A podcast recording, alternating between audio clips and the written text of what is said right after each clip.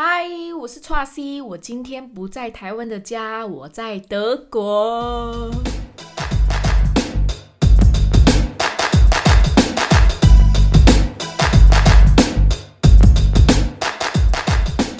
来讲讲我怎么来德国的。其实现在台湾呢是可以出国的，主要是因为很多国家不会让你入境，像台湾现在的话也不开放观光签，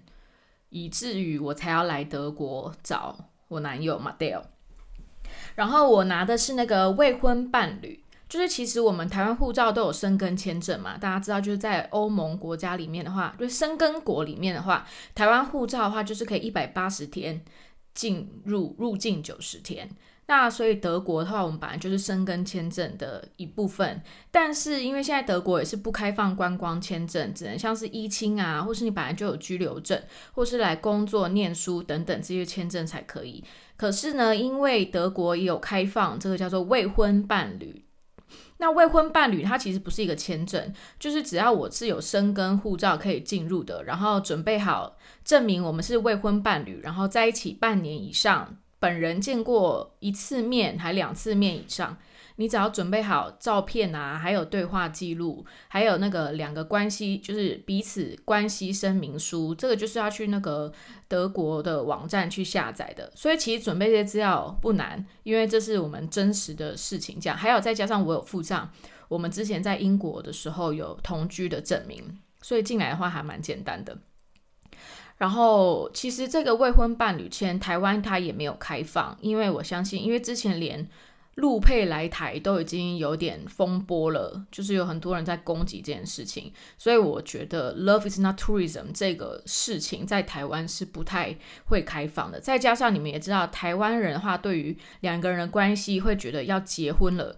才算是一个很正式的关系，但是其实，在欧洲的话，如果在欧洲生活过或没有也没关系。其实欧洲有很多人是在一起，欧美国家啦，就是两个人在一起很久，甚至都已经有小孩了，他们也不一定会结婚。但有一些呢，比如说你如果住两个人有证明说你住了两年以上，你们可以申请一个东西叫做伴侣签证，然后其实就是有法律效益的一个签证就对了。所以伴侣在欧美国家来讲，算是一个还蛮普遍的。关系，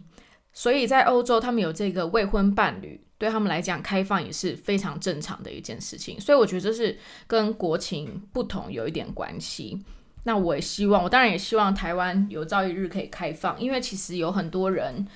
没有办法，就是像我一样比较自由的飞出去。然后，如果你开放的话，也可以比较让是外地来的人可以来到台湾。但是这个我们也是没办法改变。我已经觉得自己很幸运了啦，可以用这个签证入境德国。那我来住这，我住的这个地方呢是在巴伐利亚州。巴伐利亚州本人就已经是台湾的两倍大。然后这个州呢最有名的城市就是慕尼黑，慕尼黑。然后第二大城市纽伦堡。我住的地方呢在纽伦堡的北部，坐火车大概是一个小时左右。所以我是在一个超级小镇，就是。完全没有国际连锁店，没有什么麦当劳啊、星巴克啊，完全没有，而且连 Zara 这种都没有。所以里面就是有一些是小小的零售店，local 的零售店，然后还有超市。那我每天走出去买菜，大概只会一天可能就是遇到五个人，但超市里面人会比较多啦，就走在路上，呃，五分钟的路程可能只会遇到两三个人。所以就是在这边几乎没有什么保持安全距离，因为你在这个小镇。的路上就是保持安全、安全、安全、安全、安全、安全到爆的距离。但是我自己的话，还是会那个戴戴口罩在路上，除非就是周遭完全看不到人，我才有可能把口罩拿下来。那进超市那当然不用说啦。其实这个小镇里面的人，我觉得都还蛮盯紧的。我现在在德国状态，因为我有去附近的一个城市嘛，坐火车要十五分钟左右到一个叫 Bamber 的一个小城。这个城市非常漂亮，下一集别急来跟你们分享。到那个城市人就蛮多的，就是正常台北街头的感觉。但是大部分人都是有，既不是大部分，百分之九十九人都有戴口罩。那一趴没戴口罩，可能就是走在路上的一些屁孩。为什么屁孩不戴口罩？这个话，其实在欧洲，我现在发现哦，其实中老年人或者是嗯，我觉得可能过二十岁以后的，其实都会戴口罩。但因为很多屁孩不戴口罩，一他们有这种，他可能没在关心时事这方面以外呢，因为有很多人是无症状，大部分都是无症状。因为其实我男朋友他妈跟他阿姨都有得 coronavirus，因为他们之前住在比利时，然后他说他们就是正常的感冒发烧。然后就没有事了，这样子。所以以他们的观感来讲，尤其对年轻人，因为现在很多都是有慢性疾病啊，或者是老年人。才会有比较死亡的机会比较高，所以对于年轻人来讲，他们会觉得，干就算我得了也不会怎么样，所以干嘛要把事情弄得那么夸张？因为而且再加上可能他们没有家人有得，所以他们就是完全搞不清楚状况。我觉得主要就是因为这些无症状的，或者是只有单纯感冒人，他们没有在在乎，所以才导致就是这疫情在欧洲这样大爆发。当然还有，因为他们发现这件事情发现也蛮晚的。可是其实我在这边做有有听了一个。阴谋论，这是我在台湾的时候我没有关注到的一个事情，真的是来了之后我才知道。就是我男朋友跟我分享，原来有很多欧洲人，因为其实这应该是从美国人开始的，他们觉得 coronavirus 是比尔盖茨出钱在中国的实验室里面创造出来的一个病毒，然后他的目的就是为了要掌控人类。就是可以开发这个疫苗，然后那个疫苗里面呢，会当你注射疫苗的时候，里面会有一个呃类似记忆卡，就是为这个这个这个这个这好科技的讲法，类似可能有一个晶片就注入你身体里面，然后它就可以掌控，它就可以知道你的人生，然后控制你的身体健康，然后知道你所有的资讯，然后还有人说是。五 G 现在不是已经开始五 G 这个城市，他们觉得是五 G 的塔台散播 coronavirus，就是我觉得我们台湾人听起来觉得他妈太扯，这你也相信？可是我觉得又要想象说，在那时候疫情很严重，欧美他们不是封城吗？你想象一下，如果他们人被关在家里两个月，完全不能出去，就是真的已经要半树或者装把自己装成狗在外面爬的那种状态，就是太想出去，但不能出去，然后你只能一直在家，然后一直胡思乱想一些有的没的，好像就是会觉得有一点阴谋论的感觉。我就是，我会觉得。虽然大部分人是不这么想，只有一部分人是认真认同这个阴谋论。因为其实你如果上网查比尔盖茨阴谋论，非常非常多的报道，但是大部分我们中文的话呢，都是在推翻这一个这件事情。可是如果你要打英文的话，Bill Gates conspiracy，就是会觉得很好，真的很多很多。哎，我刚刚有讲对吗？阴谋论？哎呀，我如果不确定，我们讲对；如果不对，你就上网查。然后我还看了一个叫美国的一个《惊爆六十秒》，就是会就是会报道一些事情，然后二十分钟左右的影片，可是它是没有中文字幕。但是我觉得，呃，稍微英文可以一点的人，你应该可以听得懂百分之八十。他就是访问那些相信阴谋论的人，然后那些阴谋论人也很有趣，他们就说他们的影片里面有那个什么砸电视，因为他们觉得。就是因为这些媒体，就是电视媒体，让人变得很笨，所以让人去相信这件事情，因为他们觉得这一切都是那些有钱人、有权有势的人在掌控人类，而发展出来的这个 coronavirus，他们就相信这是掌控人的一种方法，而不是真正的一个病毒。然后，所以他们大部分很多人都就不戴口罩啊，因为像德国八月份的时候，那时候夏天有两万多个人上街头去抗议，说政府不可以再封城，然后不可以再控制人，我们不要再逼我们戴口罩这样。所以真的很夸张，就是有很多人相信这一个理论。但台湾的话，好像比较少这方面的报道，就算有报道，一定也是就是比较科学验证说没有这样的事情。但比尔盖茨为什么他们会把？矛头指向比尔盖茨，我觉得一部分可能是有点仇富心态，在另外一个部分是比尔盖茨在二零一五年的时候，曾经在一个关于世界卫生有关的一个讲一个讲座分享，他有讲说，如果未来有发生大型的，就是大型团体疾病的话。就是要怎么样怎么怎么怎么怎么怎么怎样，可能会死很多人，所以我们要怎么样怎么怎么怎么，就是他们就觉得你在二零一五年的时候，你就是在这样讲这件事情，所以其实你搞不好，这这一切都是你造成的。可是我觉得以比尔盖茨的聪明程度，如果他真的要做这件事，他应该不会露出任何被可以被踢破、被找到二零五一五年你有讲过这件事吧？不过就是一切就是很很幽默，但是我又稍微可以理解那些人在想些什么。虽然我自己是非常不相信的，但我觉得很有趣，把它当成一个很特别的故事来看待。那其实这个阴谋论呢，也让人家开始去思考，很多人在往哲学性方面去思考，说在这个世代之下，因为人真的很容易恐惧，然后被太多的资讯给影响。所以呢，他们也会觉得，默默的也觉得，会不会我们的人生其实被很多人在控制着？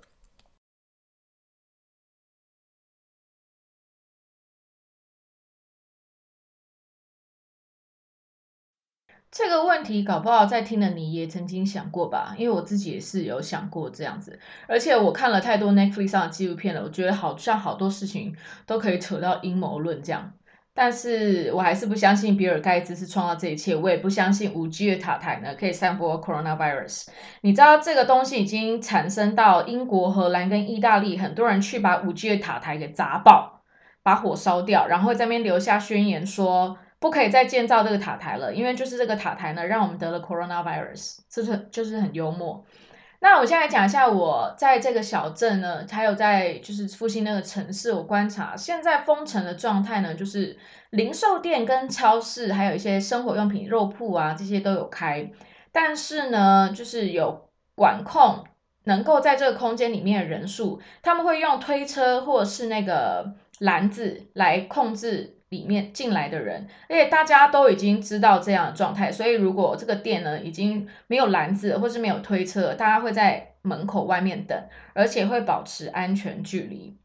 那我们小镇这边就是。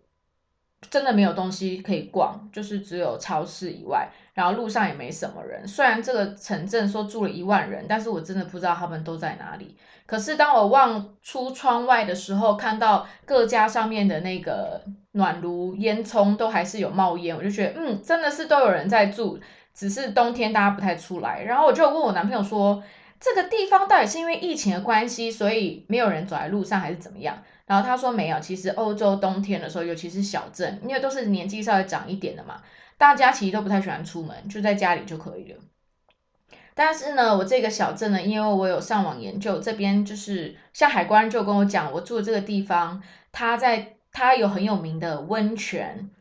所以它被冠上 bad 这个字，就是我的文章里面有写到，有 bad 这个字呢，代表是 spa 的意思。所以这个城市呢，其实有很棒的温泉。可是因为现在疫情的关系呢，所以这些东西通通都没有开放，我觉得有点可惜。不过开放的话，就会有观光客啦。我觉得这个城镇的话，观光客一定不是外国人，可能都是德国当地人住在附近的。的地方，但可以想象，如果可以泡着温泉，然后看着外围这个城市外围的那个渐层的树跟山的景色，一定很浪漫，一定很美。可是为了保护大家，这个不开放也是正确的。然后，所以我们现在的话是大概八点半天亮，然后四点半就彻底的天黑，所以我都还蛮早起。可是我在台湾已经都准备好是欧洲的作息。我通常在台湾就是凌晨四点睡觉，因为我一部分我也想要等我男朋友。可是我在台湾的时候就是整就是就是夜猫子的状态，然后大概中午起床，所以来这边之后直接转成我大概七八点会醒来，但是因为好冷哦，大概零度到四度这几天，再过一阵子会更冷。可是很冷的时候会觉得怎么都不下雪，就觉得冷的好不值得哦。如果有在欧洲生活过人，你觉得冷归冷，但是你也起码下个雪嘛，让我看一下这个雪景。咱现在最近这边都是还没有下雪，可是一定会下雪，因为我们中部、中南部这边还蛮潮湿的，而且海拔还算蛮高的。然后，所以天亮的时候就很短，在欧洲的冬天很容易真的生无可恋。然后就是店家也没什么店家啊，所以就是一个很安静的地方。那因为后天呢要正式德国全国要开始封城，你只能在你家附近散步，或者是去超市买东西，就是不能在路上拍拍照就对了。如果没有非常正当的理由的话，但是我目前是都没有看到，虽然它已经有半封城的状态，没有看到太明确的，比如说警察在路上管秩序。只有今天在那个小城市 Bumber 这个地方的时候，有看到警察有跟路上没有戴口罩的人有稍微停车下来，跟他们好像劝导一下。就其他没有感觉到太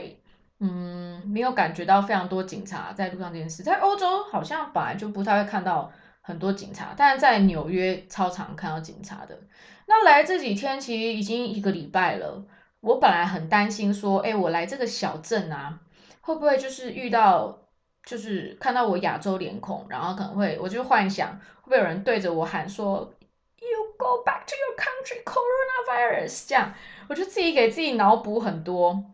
因为其实是因为我在美国有遇过，但在美国说也不是疫情的时候，因为美国本来就是一个种族歧视超级夸张的地方，超级。我还记得在纽约比较不会遇到，因为纽约本来就是很多种人的地方。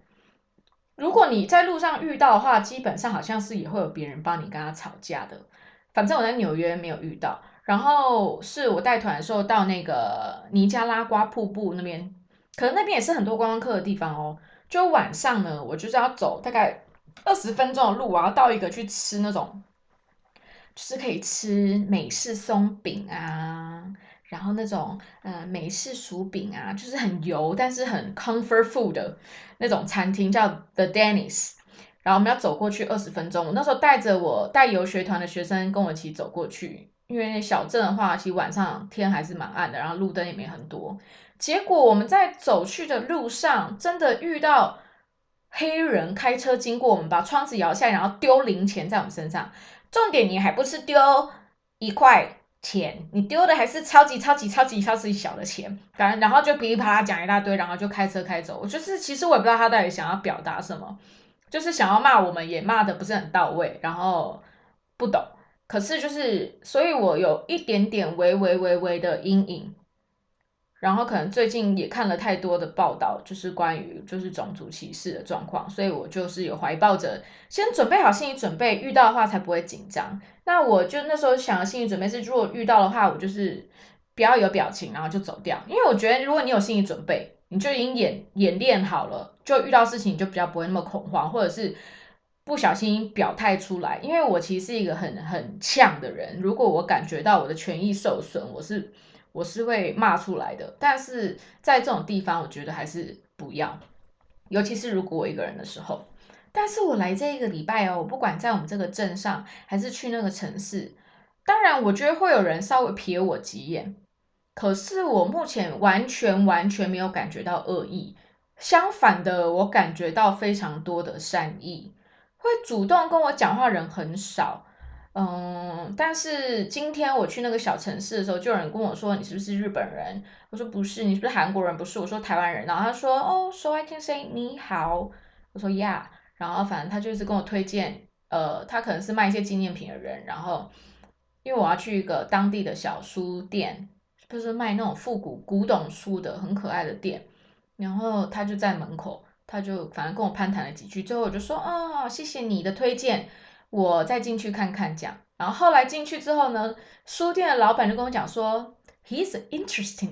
person。然后就嗯嗯，对对对，就是哎，他用字遣词也是非常有礼貌，就是他也不是说他 He's so weird 或什么的，他就是也很可爱。所以我觉得还蛮喜欢德国人的，因为我之前其实，在德国就七年前我来德国的时候，我只有在一个地方，一个城市叫 Dusseldorf，我就在那边住了。两个晚上吧，然后就在路上逛，就是非常漂亮的地方，城市就是有保持很好那些建筑，然后走在路上就觉得很浪漫啊。然后再去那时候也是圣诞节的时候，所以有很多那种餐车，然后可以买热红酒。然后在德国一定会吃那个德国香肠夹面包嘛，就是我们的就是认真的大亨堡，但是是德国版的。大家都跟我说。因为那时候我其实算是环欧去了八个国家，大家都说德国是最安全的，结果我的手机就在德国被偷的。那一趟我去了意大利、西班牙，呃，还有北欧那个丹麦，还有那个瑞典、法国、德国，还有哪里啊？突然忘记了，反正大家都讲说德国是最安全的，结果我的手机就在德国被偷，而且我到现在还是想不起来我的东西到底是在德国哪里被偷的。对，所以我就是，然后还有还有一天，就是我们去搭公车的时候，因为他们说车公车上到站讲德文嘛，所以就是一头雾水，听不懂，不知道哪里要下车。后来我就问了坐我旁边的一个阿贝，我就指那个我要下车的地点给他看，就坐在我正旁边哦。然后我就指给他看，然后他就非常冷漠的瞥了我一眼，然后再瞥走，完全没有回应我。所以我对德国的印象不是太好。然后也有我朋友他住在柏林，那他在他前阵有回台湾，最近又回来了。他在回台湾的时候，我就有跟他碰面。那我就说，哎，这边种族歧视的状况怎么样？他说，其实，在柏林那边还好。可是我可以理解，在柏林还好，因为柏林就像纽约，就像伦敦，它是比较国际的城市，所以它人种比较多，所以对他们来讲比较见怪不怪。所以没想到这个小镇也是完全这样，我觉得好温馨。但是我朋友跟我讲说，你只是要别人，我觉得他说德国人比较会生气，就跟意大利人蛮像，就是他发现你不太会讲德文的时候，有的人会被送，他们就是会觉得你来我国家为什么不讲我国家的语言？可是这个部分我在意大利有非常大量的练习过了，所以我觉得我就就装没事就好。那我来这边之后，我觉得因为我男朋友不懂德文，所以我其实蛮佩服他的。就是生活上，因为是小镇嘛，然后他工作的地方虽然都是会讲意大利文的人，所以他在工作上面是完全没有问题。可是我蛮佩服他这边生活的，因为比如说我们要去超市买一些东西。当然，那些菜我们都看得懂，哈，花椰菜，全世界花椰菜都长一样，面包都长一样，这些我们都看得懂。但是在买一些，比如说像香料的时候，买一些调味料的时候，真的会看不懂这些字，然后就要这样一个一个查。然后有时候人家路人要跟你讲一些话的时候，真的是也是听不。可是我不知道为什么男朋友是不知道是不是欧洲体质比较理解欧洲体质的人。所以有时候路人在讲什么完全听不懂，但是他都可以大概猜出他们的意思。那我就问他朋友说：“哎，你不觉得很就是在这边这样子完全不懂当地语言，不会有点压力吗？”他说：“真的还好。”我说：“那你有想过有没有有没有人德国人看到你发现你不会讲德文，然后对你摆态？”然后他说：“没有，但是就算有，他也不在乎。”然后我就跟他讲说：“那为什么真的比较听得到多亚洲人在？”这个在欧洲国家，你不会当地语言，比较会被比较会被有态度的对待。然后他说不知道，他说反正他是去其他国家，就算不会当地语言，也没有发生过什么事情。我说这会跟我们的脸孔有关系，但这个会不会是我自己局限自己去思考的？就是其实种族歧视最严重的是我自己。其实我也一直在感受这件事之中，会不会？来的前几天，有时候在路上看到有人跟我讲话，我其实当下的那一刻，我会觉得，干他是不是在讲说这个亚洲女生怎样怎样怎样？但是后来都发现其实都没有，所以我在思考说，会不会很多时候是我们自己预设的立场，但是人家根本就没有，然后都是自己想太多，有时候呢还会自己跟小灯 s h 然后觉得别人一定是什么什么什么意思这样。所以我这一趟就是也是。走在路上，我也是一直在跟自己对话关于这方面的事情。然后也想讲到说，就是其实我出国啊，有很多人，当然一部分，大部分人都是非常担心我会不会中标嘛。那我自己当然也是非常紧张。那有人说，那你为什么还要出来？因为我妈其实当然也很紧张啊，我的家人，尤其是在夏天的时候可能还好，因为我那时候夏天的时候我就跟她说，哦，我会年底会来欧洲，会来德国找我男朋友。但是就是到年底的时候，就是欧洲整个疫情又大爆炸，因为很冬天的关系，大家本来就是可能免疫系统也比较差，或是一直在累积，也说低温对于 coronavirus 的传播也是比较更厉害的嘛。然后我妈就是也非常非常紧张，然后她就说为什么一定要在这个时候去呢？就是，然后我就心里想说。我男朋友对我来讲，他就是我的家人。我觉得，如果你生命中很重要的家人在一个危险的地方，一，你当然很希望他回回到你身边。我当然希望他可以来台湾啊。可是他现在的状况就是没有办法来到台湾，他没有办法以观光客的方式入境。如果我要让他进来的话，他就是只能是要来娶我的才能进来这样。可是我又觉得，我居然要因为疫情然后而被娶，或者把人家娶来台湾，我觉得，嗯，还是要思考一下下这样。当然，我本来就有跟他讲说，结婚不是说我们结婚了就是什么事情都是一辈子，什么事都理所当然，这个我都已经沟通的非常清楚了。然后，当然在这时候，你的家人在这种地方，我就是想要来陪他，我想要看到他好好的，然后我也想要知道他现在工作的环境，他所生活的地方是怎么样。还有一个很重要的前提是我男朋友也是这样子看待我的。如果他觉得他在这边的地方是非常危险的话，他也不会让我来。比如说，如果他住在慕尼黑，他住在柏林，或住在法兰克福这些大城市的话，我相信他也不会想要让我来这样的地方。然后我也想说，嗯，如果圣诞节会封城，会正式的封城，那我刚好也可以来陪他这样。然后很多朋友跟我讲说，你会不会回台湾之后就怀孕啦？就有个混血宝宝？先别，虽然我现在已经默默有这种觉得小孩好像真的蛮可爱的，而且我觉得我过年生小孩真的很可爱。可是没有人因为自己小孩长得很可爱生小孩，是什么不负责任的心态？而且我觉得我在我现在就是没有正职的工作，然后男朋友工作其实不算很稳定，因为疫情的关系，你真的不知道会发下一刻会发生什么事，会不会餐厅也要收起来？他就有跟我说，其实很多大城市的餐厅全部都收起来了，因为真的是连房租都付不下去。那是因为在这个小镇，然后他们还可以提供外带的这个功能，所以还好。然后。所以我会想要来陪他，就是因为他是我生命中很重要的人嘛，他是我灵魂支柱之一。然后我是计划一月底呢，我就回去了。可是因为现在台湾也是讲说，在一二月的时候会有很多人回去过年，所以呢，就是回大家回去之前，包含台湾人都一定要付核酸检验。然后，所以我最近也是在研究，我要以一个观光客身份，我要去哪里做核酸检验？要在呃搭机的前三天，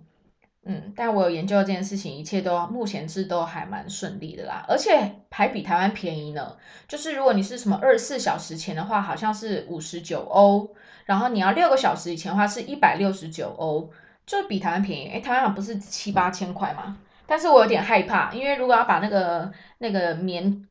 棉的东西，那个棒棒，然后塞到鼻子深处，哦，我想到就觉得，呃，觉得有点可怕。希望那个时候到时候检查是那个吐口水的，或是擦擦喉咙的，擦喉咙的我还可以。毕竟身为一个有服务心态的女性，交了一个男朋友，你通常就是。在喉头的部分比较有时候会使用到，我到底在讲什么啦？好了，我想你们可以理解的。然后呢，后天呢就要正式封城了，很紧张，不知道是到底会怎么样。但是男朋友说他那个外带餐厅呢，好像还是可以继续。然后我们应该在这个小镇呢，也不叫不会有人管，还是可以去买菜，还可以在家附近散散步。我就觉得还可以，因为如果真的不能散步，我想到如果像之前那样全部人被关在家里面，哇，我觉得很恐怖。然后我在幻想说，如果在台湾的家里面，全部人被关在台湾的家里面，台湾的房子，尤其是那种城市的那种房子都很小，然后很密闭，没有户外空间，然后有的还没有什么窗户，我觉得台湾人一定会疯掉。啊，对，再回来讲到，就是有很多人说啊，好羡慕你出国。就其实我要出来前，我自己也很兴奋啊，因为要搭久违的飞机。可是我就是还是有那个工作工作的那个 Blue Monday。我到机场的时候，就是还是蛮紧张的，就是有一种压力感。就是明明就不是来工作，但为什么会有压力感？反正我就是这样。然后跟我同行的朋友就说：“你到底在紧张什么？”然后一部分就是担心说，我带的东西到德国之后，他们会觉得证明不足，然后把我遣返嘛。一部分是会很紧张这个。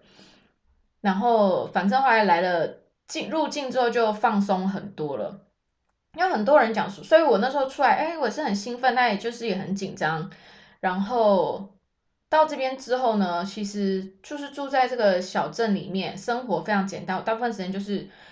做去买菜啊，然后做饭，然后在附近散步，或是这几天有去了两次那个小城市，非常漂亮的地方。然后，可是后天开始就是要平回复那种很很更更更更简单的生活。我觉得，我就又开始想了一个问题，就是。其实，当我们人在台湾，或者是我觉得你不管在不在台湾，有的人现在可能跟我一样在德国，他在英国，他在菲律宾，我有朋友在菲律宾，我希望他一切都好。然后有朋友可能在美国，我有朋友在日本。我觉得大家看到别人在不同国家的时候，你内心就会冒出一句“好好，好想出国”。可是不要忘了，我们想象的那个“好好，我好想出国”，你想要的那个出国感觉是没有疫情作祟的。时候，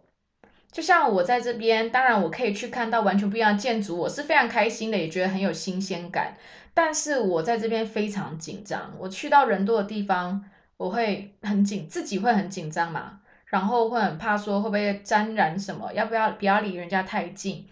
然后就在台湾的时候，我们可以做，我可以做的事情更多啊，我可以我可以不要戴口罩。在路上晃来晃去，跟人家擦肩而过也没擦。然后进店里的时候，虽然要戴口罩，但是我很多事情可以做。我可以去红楼那边 bar crawl，我可以去喝酒，去看 drag queen show，我可以去 open m i 唱歌，我也可以去钱柜唱歌，我可以去逛夜市，然后我也可以去户外的地方，我可以去海边，我可以去山上。虽然我不太爬山的，我只爬那种平地的。可是你可以做的事情就很多，而且你免于那种恐惧。可是我觉得这就是在国外的朋友比较没有办法的。现在除了台湾或者是几乎没有什么案例的一些小国家，在这些地方以外，你都会心理压力其实蛮大的。所以，我们大家其实想的不是好好我现在可以出国，我们其实在怀念的是那个时候没有疫情的时候的出国。也是这一趟来了这几天，我也开始去思考这个问题。那。我也不是说，那有人说，那你就不要去就好了。现在这边讲什么，就是没有啊，不是，就是我觉得在哪里，我来这边我是有目的的，因为我要陪伴我的很重要的人。然后，可是我只是对比了一下，觉得我觉得在哪里都是幸福的，只是我们人习惯去想着我们没有的那个东西，在每一个时候。但是真的一样，我觉得在我在台湾的时候，我就很感恩台湾的状况了。我就觉得好棒，我还可以做了很多的事情。我们台湾还有演唱会，还有很多的市集，我也好想去简单生活节，看起来都好棒。就是还有很多事情可以做，但是在其他风险比较高的地方，我们要一直戒慎恐惧着。可是我觉得人能够，台湾在这个时候可以活在不必戒慎恐惧，不必那么戒慎恐惧。因为我是真的非常戒慎恐惧在这边，所以不用一直在说我要，我真的完全不会松懈，不会懈怠，因为时时都是恐惧的。就连我男朋友回到家，我都会说你赶快去给我洗手哦，不然你不可以碰我。对，虽然他在的地方也是很安全，可是我就是我就是非常戒慎恐惧。我觉得人可以活在不用那么时时刻刻那么紧张的地方，然后正常的生活，我觉得很幸福。因为我今天在那个小镇，我就买了一个苹果派，因为好冷哦，五度苹果派，然后一杯热咖啡，然后坐在找一个空地，那个地方呢，就是两三公尺以内不会有人经过我的，然后我把口罩拿下来